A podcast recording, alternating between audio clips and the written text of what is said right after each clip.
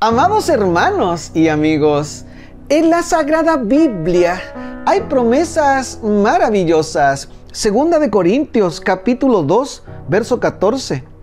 Pero gracias a Dios que nos lleva siempre en triunfo en Cristo Jesús y que por medio de nosotros manifiesta en todo lugar el olor de su conocimiento. El apóstol Pablo aquí está haciendo referencia a la predicación del Evangelio, a que el Evangelio se está esparciendo, el olor del conocimiento del Señor se está esparciendo por Corinto y por otras regiones.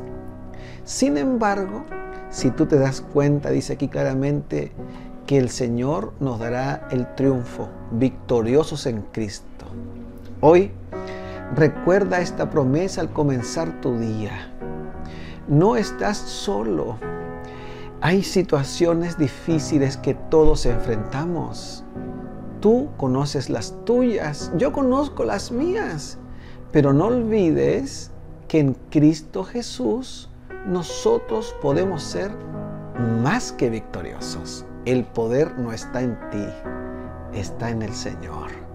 Y recuerda, primero Dios